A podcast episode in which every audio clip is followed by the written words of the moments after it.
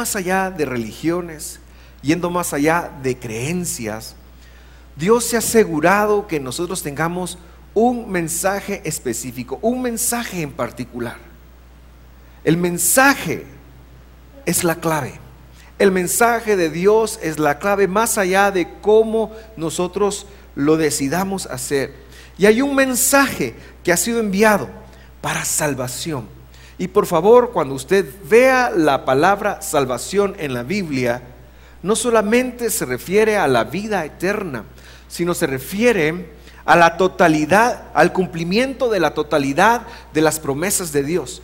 Por supuesto que se refiere a la vida eterna también, pero también se refiere a cada una de las promesas que Dios le hizo al pueblo de Dios por medio de Abraham, por medio de Isaac, por medio de Jacob, por medio de David, por medio de Moisés, y todas esas promesas que están en la Biblia y que están registradas y que tienen que ver con salvación, con, eh, bueno, salvación es la palabra más amplia, pero que tienen que ver con sanidad, que tienen que ver con prosperidad, que tienen que ver con bendición, que tienen que ver con inclusión. Esa es la palabra. Este es el mensaje de salvación. ¿Y cuál es ese mensaje? La gente de Jerusalén y sus líderes, dice, no reconocieron a Jesús como la persona de quien hablaron los profetas. En cambio, lo condenaron y al hacerlo cumplieron las palabras de los profetas, que se leen todos los días de descanso, todos los, los sábados. La paradoja es impresionante en este versículo, que muchas veces podemos ver la palabra de Dios cumpliéndose. Podemos ver la palabra de Dios frente a nuestros ojos. Podemos ver las promesas de Dios frente a nuestros ojos y no reconocer y que no nos caiga el 20 de que lo que estamos viviendo estaba profetizado. Lo que la gente no pudo reconocer fue a Jesús el Mesías, el Redentor, el Salvador de todo. Ojalá que usted y yo lo podamos reconocer en las vivencias simples de cada día. Lo podamos reconocer cuando tenemos conflictos familiares. Lo podamos reconocer cuando estamos en problemas de salud o en problemas familiares. Que solamente hay un Mesías, que solamente hay un Salvador. Que Dios, más que esperar nuestro desempeño para portarnos bien o para actuar de una manera u otra, Dios escogió a sí mismo venir y como semilla tratar trabajar, perdón, y venir a darnos salvación y venir a darnos salud. Estas personas no le reconocieron. Es importante que usted abra sus ojos a reconocer a Dios en su vida. No encontraron ninguna razón legal para matarlo o para ejecutarlo, dice aquí. Pero de cualquier manera, ese es el mensaje. Le pidieron a Pilato que lo matara. Una vez que llevaron a cabo todo lo que las profecías decían acerca de él, lo bajaron de la cruz y lo pusieron en la tumba. Por favor, quiero que conecte esta mañana que la venida de Jesús es el cumplimiento de todas las promesas de Dios y las promesas más grandes que Él nos puede dar su muerte, su muerte es el cumplimiento de todas las promesas. Y en estos días que nosotros nos tomamos el tiempo para recordarlo, y que me agrada tanto que, y viendo en las redes sociales, todo el mundo lo está hablando, lo está diciendo, feliz domingo de resurrección, o, etcétera, etcétera. Pero yo quiero que usted se tome el tiempo para entender y conectar que lo más importante que Dios tenía que hacer por usted, ya lo hizo cuando se permitió ser colgado de un madero. Porque aunque los hombres lo condenaron, como dice aquí, lo hicieron con su permiso. Y es en un momento donde este, donde yo quiero pedirle a los servidores que me ayuden, porque a media prédica tengo mi corazón ministrar la cena del Señor. Pasen, por favor.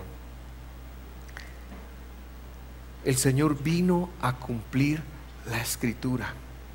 Jesús vino a cumplir la palabra que ya se había hablado.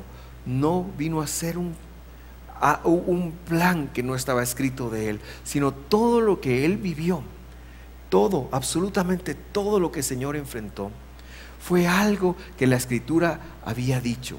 Y esta es una reflexión para nosotros, para que nos volvamos a la escritura, para que nos volvamos a cumplir la escritura de Génesis hasta Apocalipsis. La escritura está llena de vida para nosotros. La escritura está llena de salvación para nosotros. La escritura tiene en, fin el darnos la salvación, el que conectemos la salvación para nosotros y para nuestras vidas. ¿Cómo fue ese día? ¿Cómo fue ese día? Bueno, fue en un día como ayer. El Señor tuvo una cena.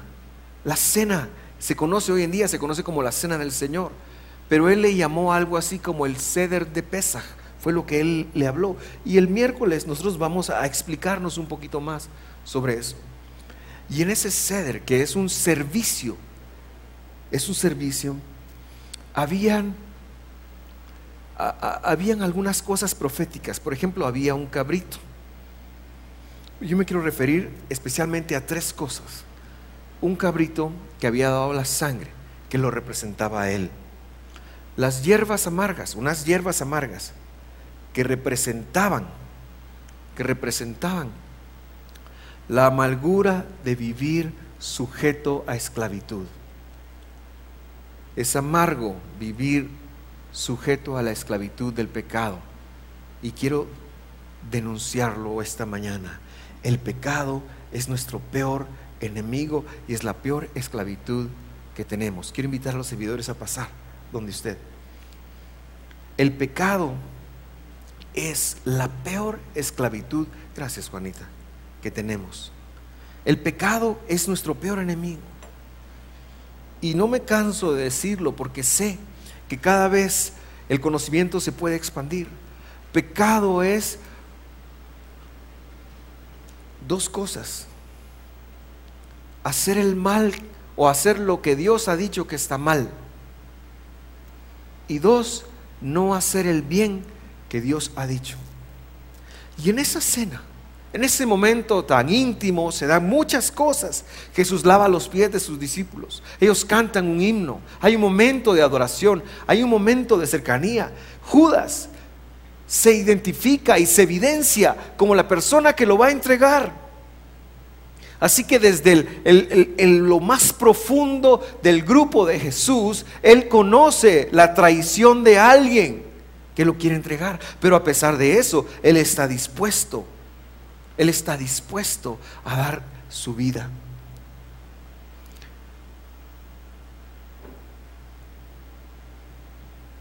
Y en medio de, de esta cena hay un momento. El ceder de Pesaj tiene cuatro copas de vino. Y, eso se puede ver cuando usted lee los evangelios como después de la cena, dice, se toma la tercera copa. Eh, no me pregunte eso, no vamos a tomar así el miércoles, no va a ser, no se trata de eso. Pero después de la cena, después de el cordero, las hierbas amargas y el pan sin levadura. Pan ácimo se llama en castellano. En hebreo le llaman matzah. Después de ese pan, que es sin levadura, la levadura es el elemento que descompone la masa para inflarlo. En nosotros, en cada uno de nosotros, la levadura es el ego. La levadura es el ego. Y después de ese tercer e-, elemento. El Señor toma ese mismo pan sin levadura y hace una conexión que esa noche no se hizo en ninguna otra casa en Jerusalén ni en Israel. Y es una conexión que nos ha quedado a nosotros, los seguidores de Jesús, y que ha llegado hasta el siglo XXI.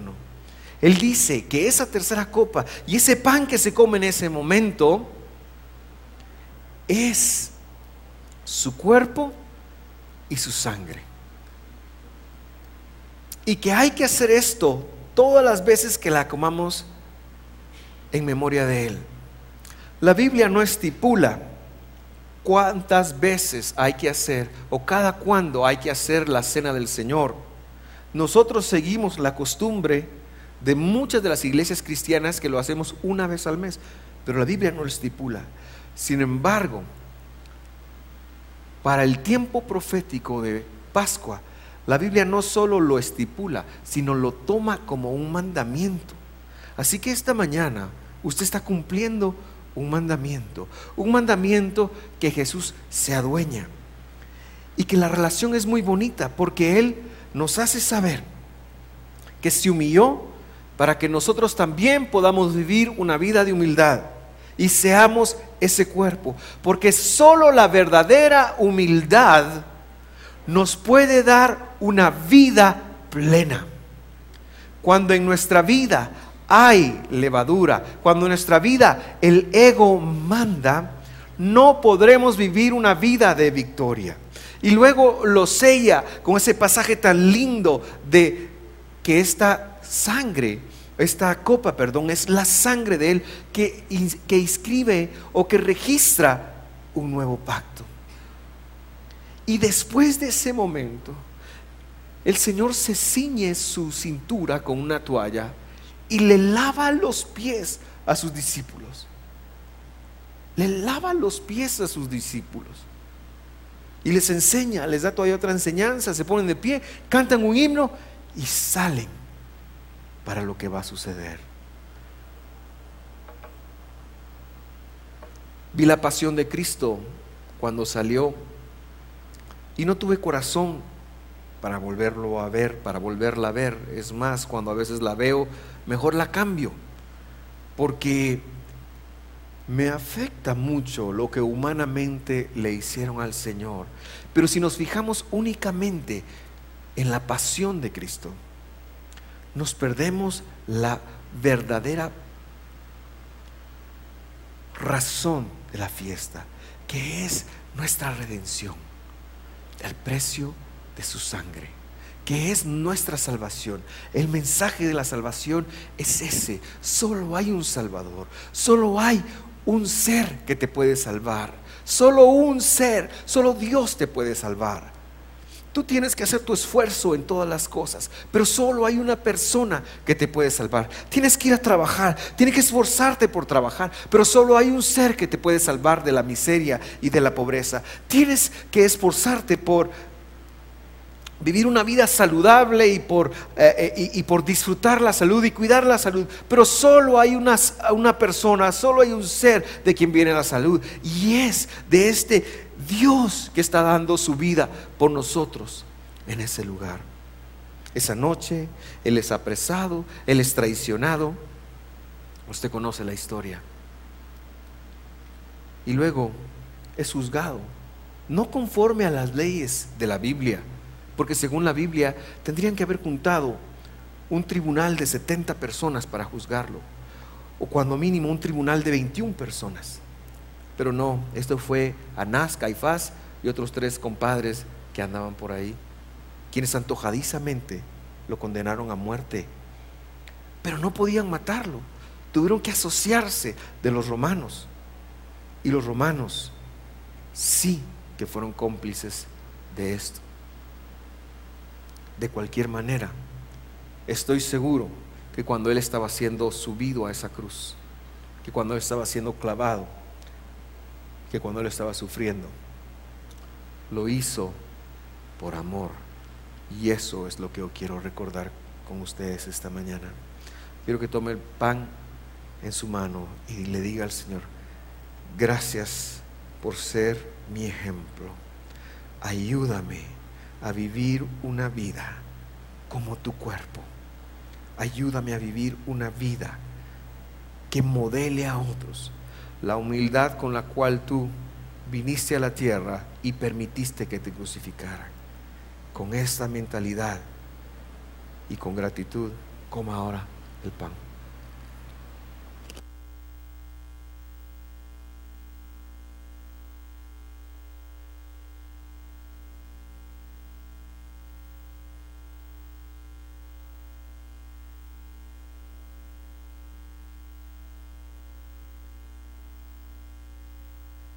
Y cuando Jesús iba caminando con, con la cruz a cuestas, con el palo, con el madero a cuestas,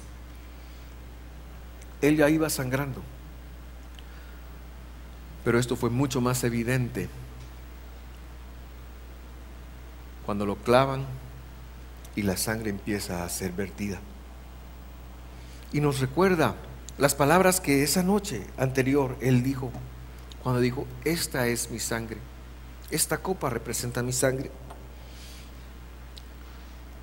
Algunas iglesias dicen que esta es literalmente la sangre de Cristo, pero yo creo que el Señor estaba haciendo algo mucho más que eso.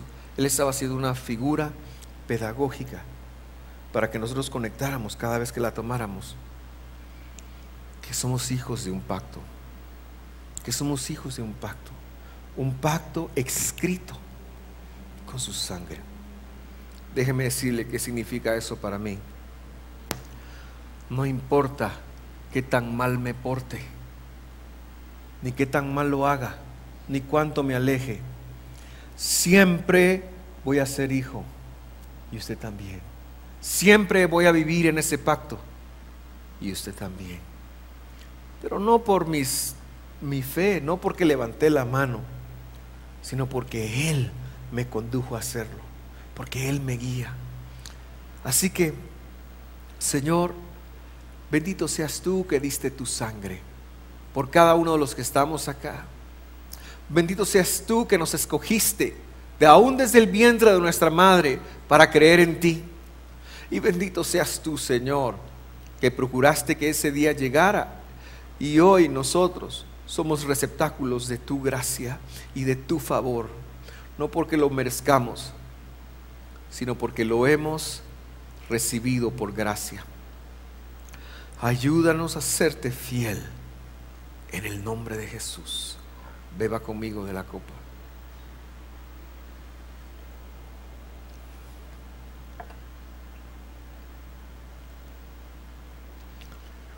que la cena del Señor siempre, siempre nos recuerde el mensaje de salvación.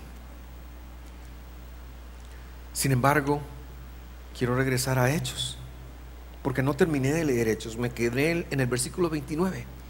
Pero el versículo 30 dice, pero Dios lo levantó de los muertos. Quiero que se ponga en pie, así va a facilitar usted que los servidores pasen a dar su. Quiero que se ponga en pie. Pero Dios lo levantó. Así como usted se puso en pie ahorita, Dios lo levantó.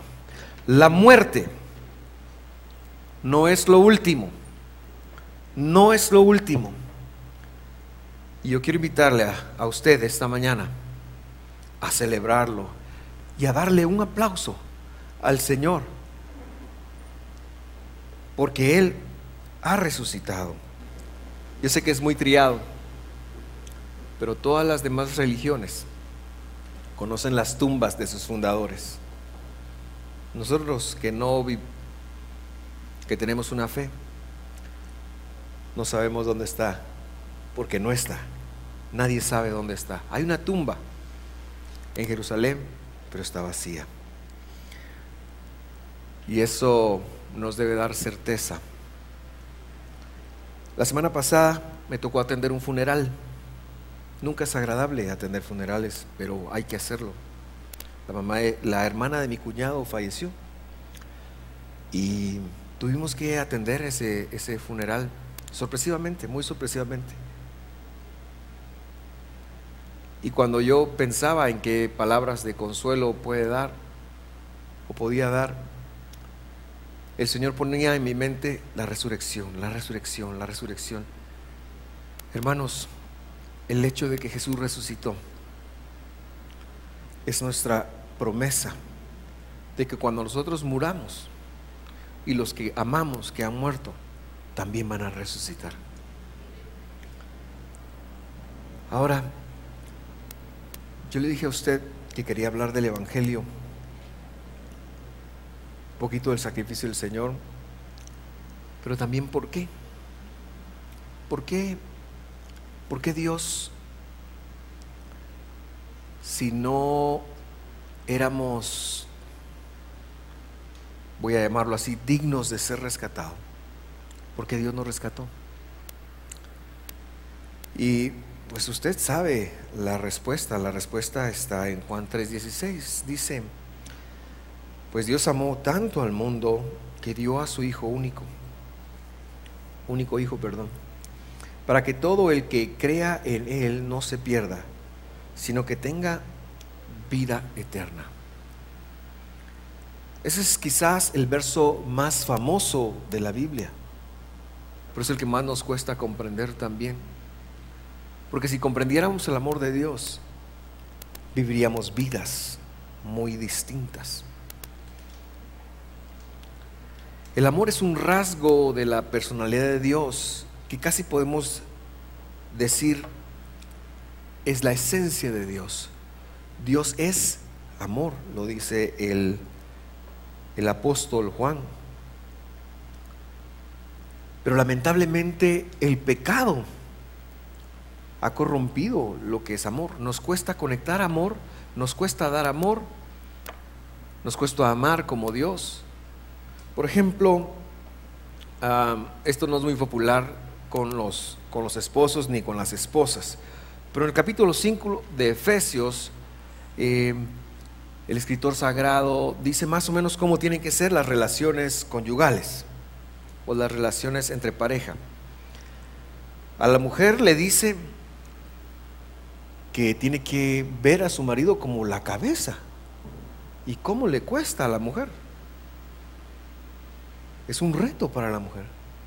Pero al marido, ni lerdo ni, ni, perezoso, Dios nos da una gran clavada. Bueno, el, pasaje empieza diciendo, sométanse los unos a los otros.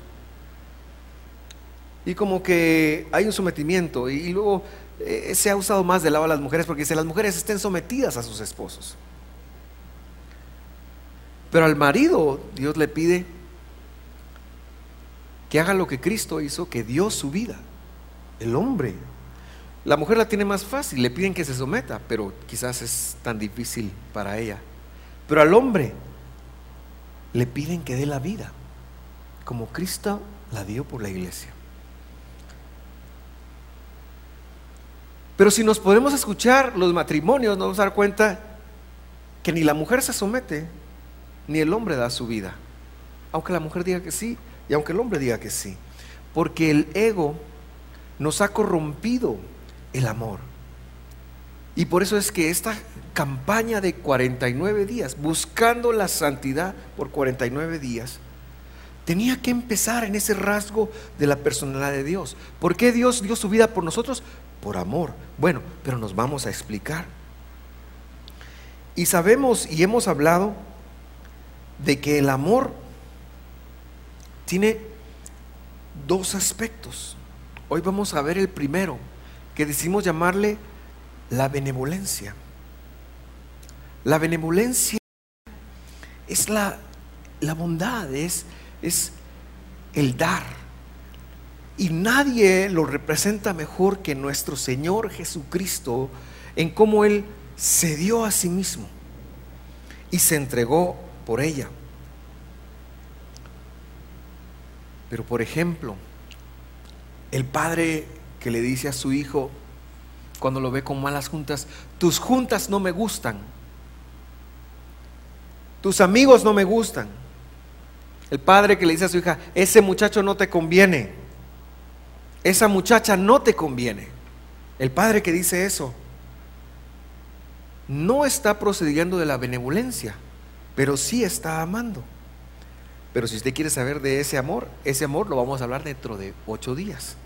Hoy vamos a hablar de la benevolencia y de cómo nosotros tenemos que aprender a dominar el ego para amar. Esta imagen eh, y trabajo va a ser subida a redes sociales durante toda la semana. Y si usted quiere que le llegue por WhatsApp, WhatsApp, por favor regístrese aquí con Noelia Paredes y ella póngale dele ahí su número y ella se lo va a enviar. Yo lo envié ya la primera imagen a los grupos de donde yo soy, pero si usted lo quiere recibir por WhatsApp, ahí va a estar. Mi consejo es le va a llegar todas las noches. Mi consejo es que lo lea de noche, de una vez. Lo lea de noche para que usted pueda pasar todo el día trabajando y pensando en ello. Bueno, hay una historia en la Biblia que nos ayuda a conectar la benevolencia.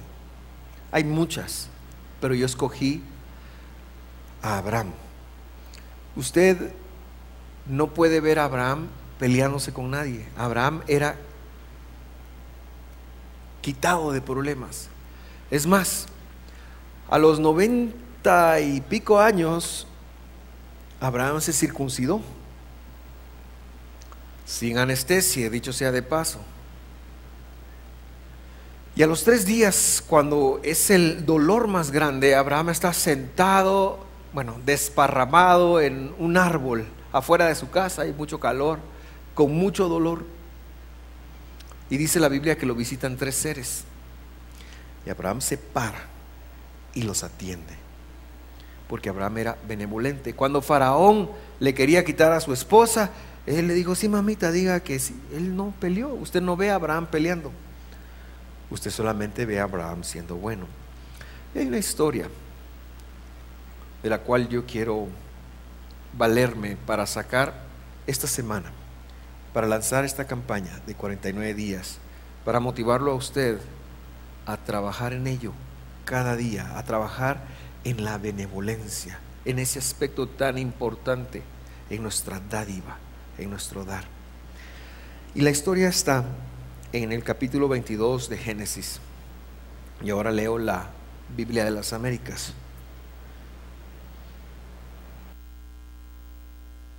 Aconteció, aconteció que después de estas cosas, ¿a qué cosas se refiere la Biblia? Se refiere a la victoria más grande de la vida de Abraham, ser padre a los 100 años.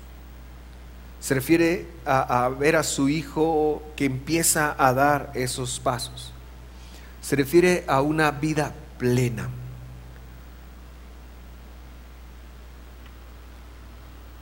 Y en el capítulo 22, Abraham ya tiene 137 años. Y su hijo Isaac, 37. Han pasado. E, entre el capítulo 21 y el capítulo 22 han pasado años. Buenos años. Abraham está realizado. Tiene 37 años de estar en la cima. No solo tenía plata, estaba casado con una mujer bella, digan los casados, amén, digan los casados. Eh, este, tenía plata y ahora tenía un descendiente. Su, su vida se miraba cada vez mejor. Después de estas cosas, dice la Biblia, Dios probó. Esta Biblia traduce Dios probó. Yo me fui a ver qué significaba esa palabra y quiere decir evaluar o examinar. Obviamente está conjugada en pasado. Hermanos, no se engañen, Dios no tienta a nadie porque Dios no es tentador, así lo dice la carta de Santiago. Pero Dios sí nos lleva a evaluar y a examinar qué tipo de amor tenemos. Y esta es una prueba del amor de Abraham por Dios. Porque el mandamiento más importante, según Jesús, es, oye, cualquiera que sea tu nombre, el Señor nuestro Dios es uno, y amarás al Señor tu Dios con toda tu, a ver, tu alma, tu corazón, o corazón, alma, y todas tus fuerzas. Fuerzas es plata. Esas tres cosas, eso está en Deuteronomio 6.4 o 6.5. Pero Dios tiene que ver que Abraham vea dónde Él está. A veces, cuando tenemos relaciones que no van muy bien, cuando tenemos circunstancias relacionales que van que no van bien, Dios quiere que establezcamos primero que nada quién es el número uno en nuestras vidas. De eso se trata el verdadero amor. El verdadero amor es ponerlo a Él en el primer lugar de todo. Porque no os hagáis, dice otro mi amigo, no os hagáis. Dios no es el primero en nuestra, en nuestra vida. Aunque lo digamos, aunque lo confesemos, por eso es el primer mandamiento, porque ese mandamiento es el que más nos cuesta. Nosotros somos tan fáciles de dar nuestro amor, nuestra atención a otras cosas. Nos preocupa más qué vamos a comer, qué vamos a vestir, y eso es importante. Pero no nos ocupamos tanto de amar a Dios y de conocer a Dios eh, como en verdad Él es. Porque si hiciéramos eso, otro estilo y otro tipo de vida tendríamos. Todas, todas, todas, todas, absolutamente todas las penas que nosotros vemos tienen que ver con responder este dilema. Porque está un esposo, porque está en el lugar número uno, porque está un hijo en el lugar número uno, porque está una preocupación en el lugar número uno, porque está una enfermedad en el lugar número uno. Y Dios sabe que en el lugar número uno de Abraham estaba muy posiblemente su hijo, porque han pasado 37 buenos años. Así que lo pone a examen, así como nosotros continuamente somos puestos en examen. Y le dijo Abraham, y él respondió, aquí estoy. Abraham tiene eso, ¿verdad? Y él nos va a dar una clase de cómo responder bien. Ahora cambio de versión a la Biblia del jubileo y dice el versículo 2, y dijo, ahora toma tu hijo. Y Abraham respondió, ¿cuál? Entonces Dios dijo, tu único, único, tengo dos. Isaac, ay, ya no me quedó claro. Ahí me quedó claro, perdón. Isaac, ¿a quién? ¿A quién? ¿Qué dice ahí? Esta es una prueba de amor. ¿De quién ama más? Porque aquí está diciendo que tomara a Isaac a quien amaba. Ahora, honestamente, hermanos, hijos, por favor cierren los ojos. Honestamente, honestamente, hágame el favor, hágame la campaña. Hijos cuyos padres están acá, cierren los ojos. ¿Alguno de ustedes, levánteme la mano bien alto, no ama a sus hijos? ¿Es posible? ¿O no? Hijos ya pueden abrir los ojos. ¿Alguien no ama a sus hijos? Por supuesto que los amamos. Por eso los traumamos. Porque no los amamos bien. Por eso los volvemos dependientes y hacemos tantas cosas. Abraham estaba en eso. Toma a tu hijo a quien amas. Y vamos a hacer una prueba de amor. Vamos a hacer algo importante, Abraham. Tú vas a quedar aquí señalado para enseñarles a los de visión de fe el 21 de abril el verdadero amor. Y vete a tierra de Moria. Tierra de Moria es una montaña. Déjeme decirle, esa montaña hoy tiene otro nombre perdón, esa montaña hace dos mil años tenía otro nombre. Moria igual Golgota, literal. Moria es Golgota. Así que Dios está haciendo algo más que tan solo probar a Abraham. Le está dando un ejemplo a Abraham. Y ofrécelo allí en holocausto sobre uno de los montes que yo te diré. Sobre uno de los montes que yo te diré. Versículo 3. Y Abraham madrugó muy de mañana y enalbardó su asno y tomó consigo dos criados suyos y a Isaac su hijo y cortó leña para el holocausto y se levantó y fue al lugar que Dios le dijo. Yo le quiero hacer una pregunta en este momento. ¿Cómo cree usted que se hubiera sentido Sara ante esta consulta? ¿Qué hubiera hecho Sara? ¿Estás demente? ¿Sos atarantado, Abraham? Eso no fue Dios. tuviste una noche de tacos. Así que Abraham no le contó a Sara. Por eso en el siguiente capítulo, cuando Sara aparece, se muere, se muere del susto que se entera de que su marido fue a, ofrecer a su, a su hijo en holocausto. ¿Qué significaba ofrecer a su hijo en holocausto? Significaba agarrar un cuchillo, cortarle la yugular y hacer un hoyo hasta el vientre y sacar los órganos principales. Luego agarrar un altar y quemar todos esos órganos y luego en el otro altar quemar el cuerpo de su hijo. Eso fue lo que Dios le pidió. Como dice otro amigo, no os hagáis.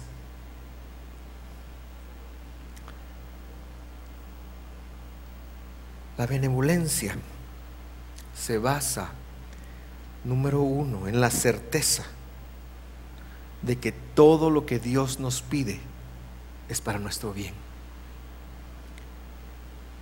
y en consecuencia obedecer a Dios. Dios no te pide una obediencia a ciegas, aunque a veces hay que obedecer aunque no lo entiendas. Dios te pide en que confíes que todo lo que te va a pedir, cuando te pide dinero, cuando te pide tiempo, cuando te pide perdón para los demás, cuando te pide algo, todo lo que Dios te pide es para tu bien, es para que aprendas a quitarte la idolatría. Porque cualquier cosa o persona que está en el lugar de Dios funciona como un ídolo.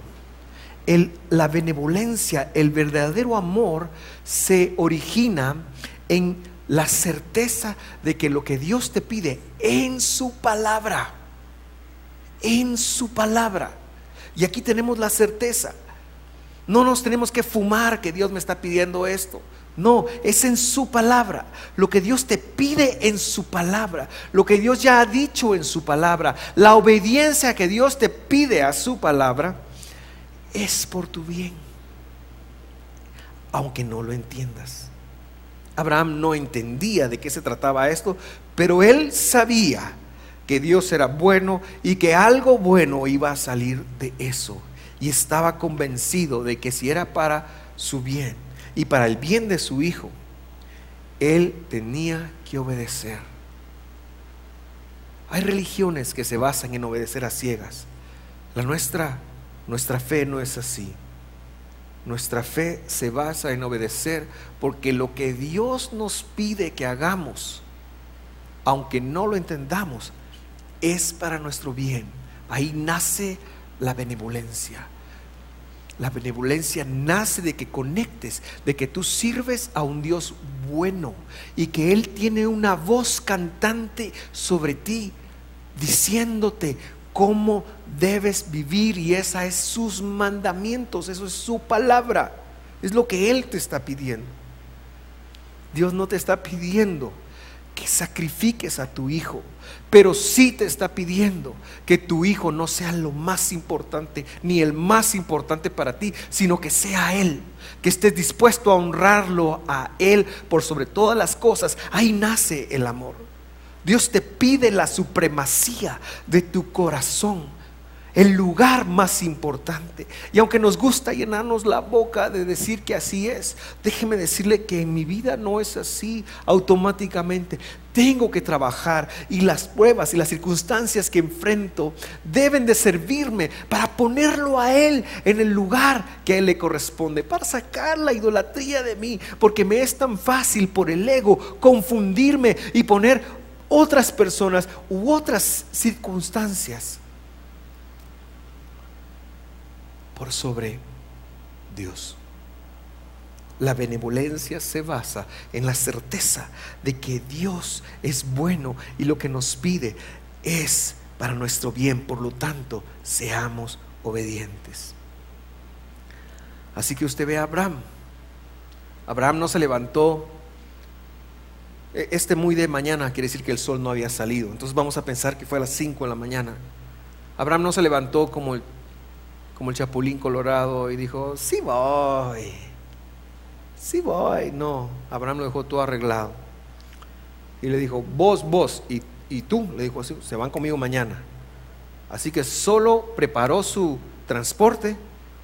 En términos actuales sería, le echó gasolina, le chequeó la presión a las llantas y vio si había aceite en el motor y dijo, vámonos. Y cortó leña. Eso es tan importante, ¿sabe por qué? Porque ¿qué si, si, llegaba al monte y no había leña ahí? Señor, mira, yo sí te obedecí, pero ¿sabes qué? Este, no había leña, entonces ni modo. Él iba preparado, estaba siendo obediente. Y se fue al lugar que Dios le dijo. Versículo 4. Al tercer día, alzó Abraham sus ojos y vio el lugar de lejos. ¿Cuántos días habían pasado? En la mente de Abraham, ¿cuántos días había estado su hijo muerto? Tres. Tres. ¿No se le hace conocido alguna casualidad con algún otro padre que dio a su hijo y estuvo muerto tres días? Ah, la casualidad es asombrosa. Hermanos, Abraham, la grandeza de Abraham es que modeló lo que Dios iba a hacer después. En la misma montaña, en Gólgota. Pero yo le pregunto a usted, en esos tres días, ¿cómo cree usted que se sintió Abraham? Si su hijo, él sabía que estaba muerto, que lo tenía que matar. Ayúdeme, ¿cómo se habrá sentido Abraham? Es como, ¡ah, qué bendición! Aleluya, vamos a cumplir la voluntad del Señor. Abraham tenía un campo de batalla en su mente, con pensamientos acusadores. ¿Y que si no fue Dios? Vaya que no le diste a Sara, si no, Sara estaría ahorita cachimbeándote aquí. Y pensamientos de temor, y pensamientos de temor, porque hacer la voluntad de Dios no le gusta al ego, no le gusta a, nuestra carne, a nuestra baja pasión, a nuestra naturaleza corrompida, no le gusta. No es que tú vas a decir, oh, ahora voy a empezar a, perdonar, ahora voy a empezar a, diezmar, ahora voy a empezar a hacer tal mandamiento, tal cosa, y me voy a sentir, wow, people is nice, y, todo va a estar bien, y, todo lo puedo. En... no, la carne no le gusta. Vendrán pensamientos y pensamientos que cuestionarán, porque nuestro adversario, el diablo, anda como león, un amigo dijo, como león crujiente. Ah, dije yo se tenía hambre. Anda como león rugiente, buscando a quien devorar. Y el apóstol dice, incluso, resistid pues al diablo y de vosotros huirá. La benevolencia. Número uno es certeza de que Dios es bueno y obediencia.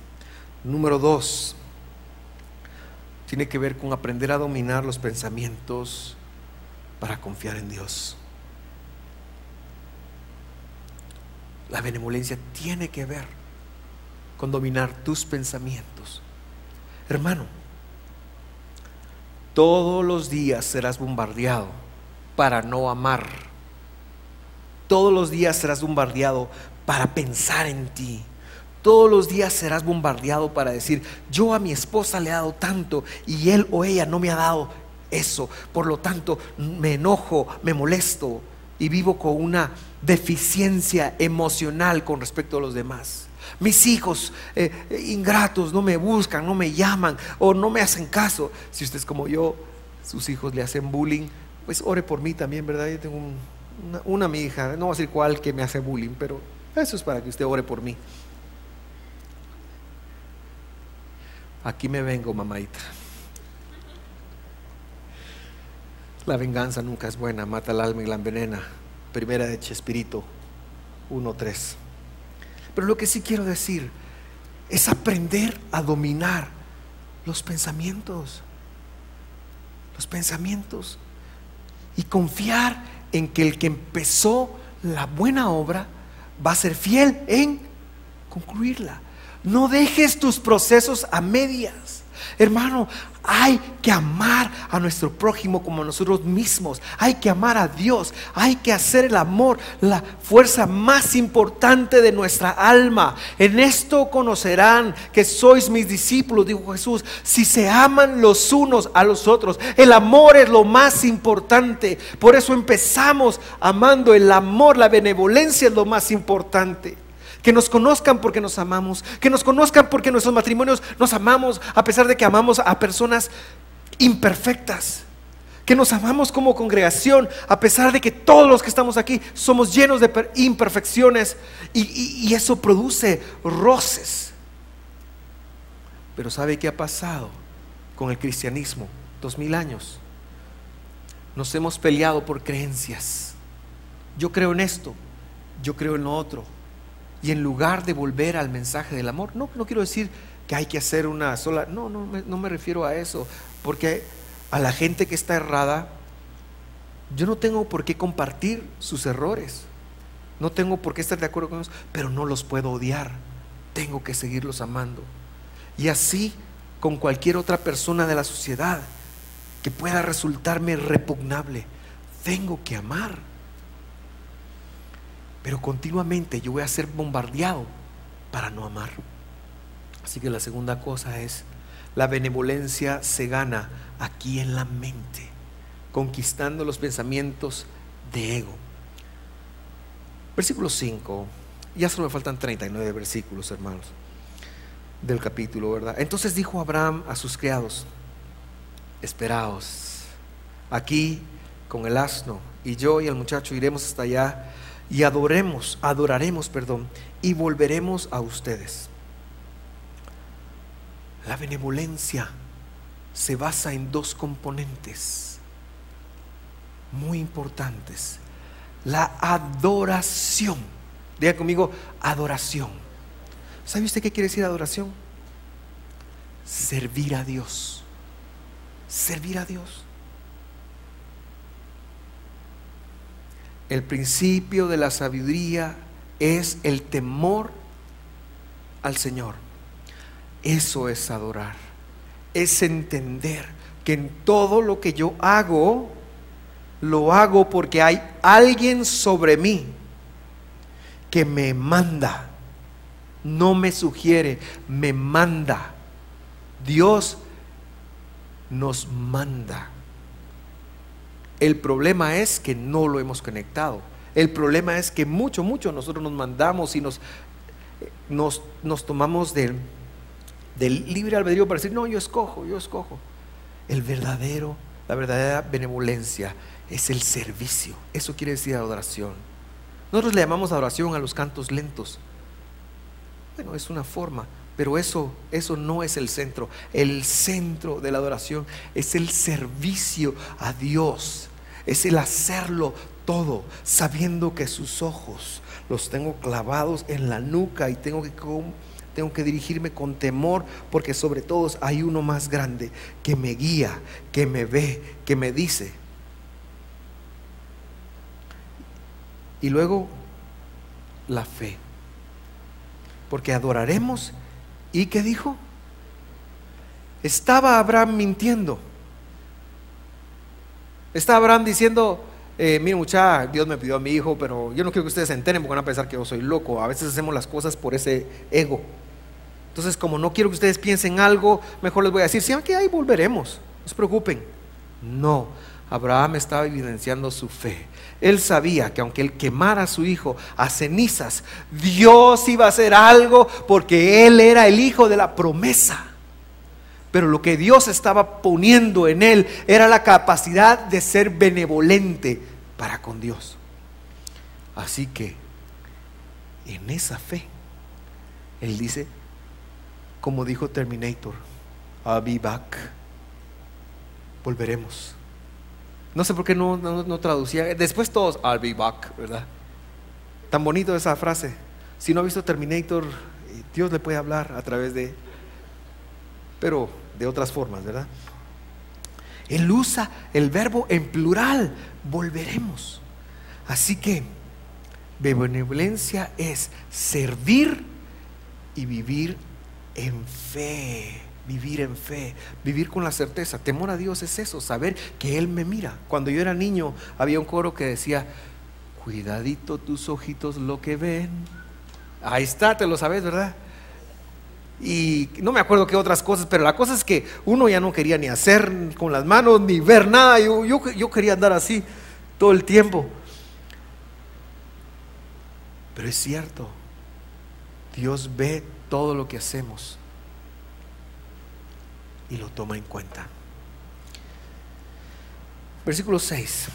Y Abraham tomó la leña del holocausto y la puso sobre Isaac su hijo. Él tomó su mano sobre el cuchillo, sobre el fuego, perdón, y el cuchillo, y fueron los dos juntos.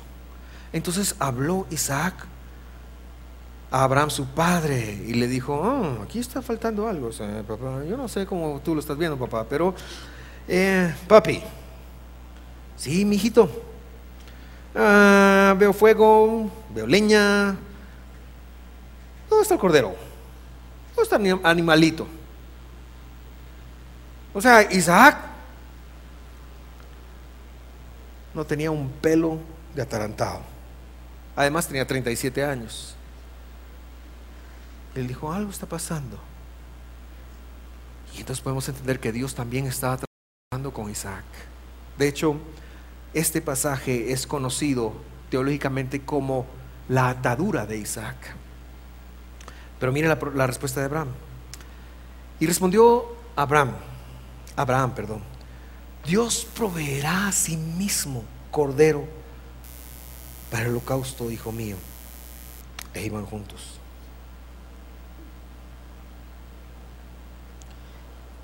Hermano, exhibir fe es importante. Es decir, hacer cosas aunque no las veo. Pero confiar es mucho más importante. La seguridad de que Dios está con nosotros. La benevolencia se basa en confiar en Dios. Confiar en Dios. Por favor, dígale a su vecino, confiar en Dios. Tienes que aprender a confiar en Dios. Tienes que aprender a confiar en Él.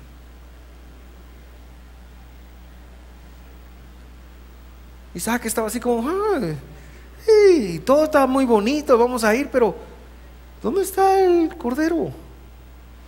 Y Abraham le dice, Dios se va a proveer. Y eso tranquilizó. Ah, vaya papi, entonces lo agarró. ¿ah? Tal vez Isaac era como más alto que él, entonces lo agarró así, ¿verdad? Yo no sé, tal vez Abraham ya estaba viejito, estaba encorvado. Pero se fueron juntos. Y eso satisfizo a Isaac. Iban juntos. Y cuando llegaron al lugar que Dios le había dicho, edificó ahí Abraham un altar y compuso la leña. Y luego le comido cuidadosamente. Y ató a Isaac su hijo y le puso en el altar sobre la leña. En ese momento a Isaac se le aclaró quién era el sacrificio. Ahora, ¿quién de ustedes tiene 37 años? Levanten la mano. ¿Alguien tiene 37 años? Ayúdeme. Gracias. Yo diría que estás en la fuerza de tu vida, ¿va? Todo lo puedo en Cristo que me fortalece. Eh, no quiero hacer la pregunta, pero estoy seguro que podrías eh, vencer a alguien de 137 años. ¿Qué piensas tú? Si hacen un pulso, ¿quién ganaría? Decía, hombre, si no, no me sirve el ejemplo.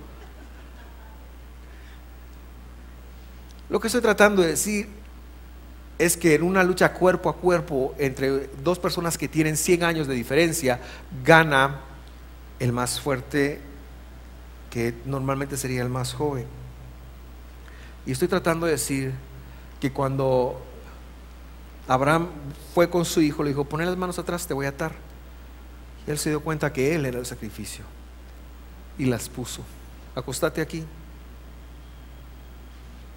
Hermanos, de Isaac tal vez le hable de hoy en ocho, pero solo me sorprende su disposición a colaborar. Que Dios nos dé hijos que amen a Dios tanto como nosotros. Y si no se los ha dado, enséñeles a amar a Dios. Enséñele a sus hijos a amar a Dios. Y solo hay una forma de enseñarle a los hijos a amar a Dios. Se llama por medio del ejemplo. Sus hijos no van a ir más allá de usted va. Si usted critica al pastor, se le va a hacer chicharrón la boca. Perdón, no, no, eso es. Si usted critica al pastor, su hijo va a ser crítico con todos los pastores. Así que si tiene alguna crítica, venga y platiquemos. Tampoco se quede con eso en su alma.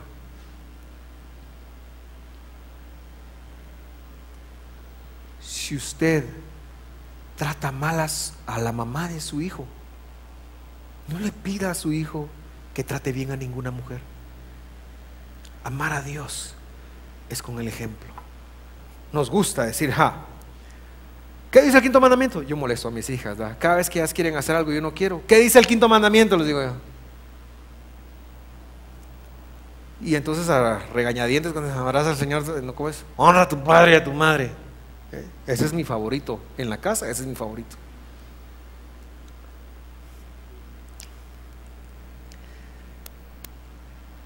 Ay, tenemos que dar el ejemplo, hermanos.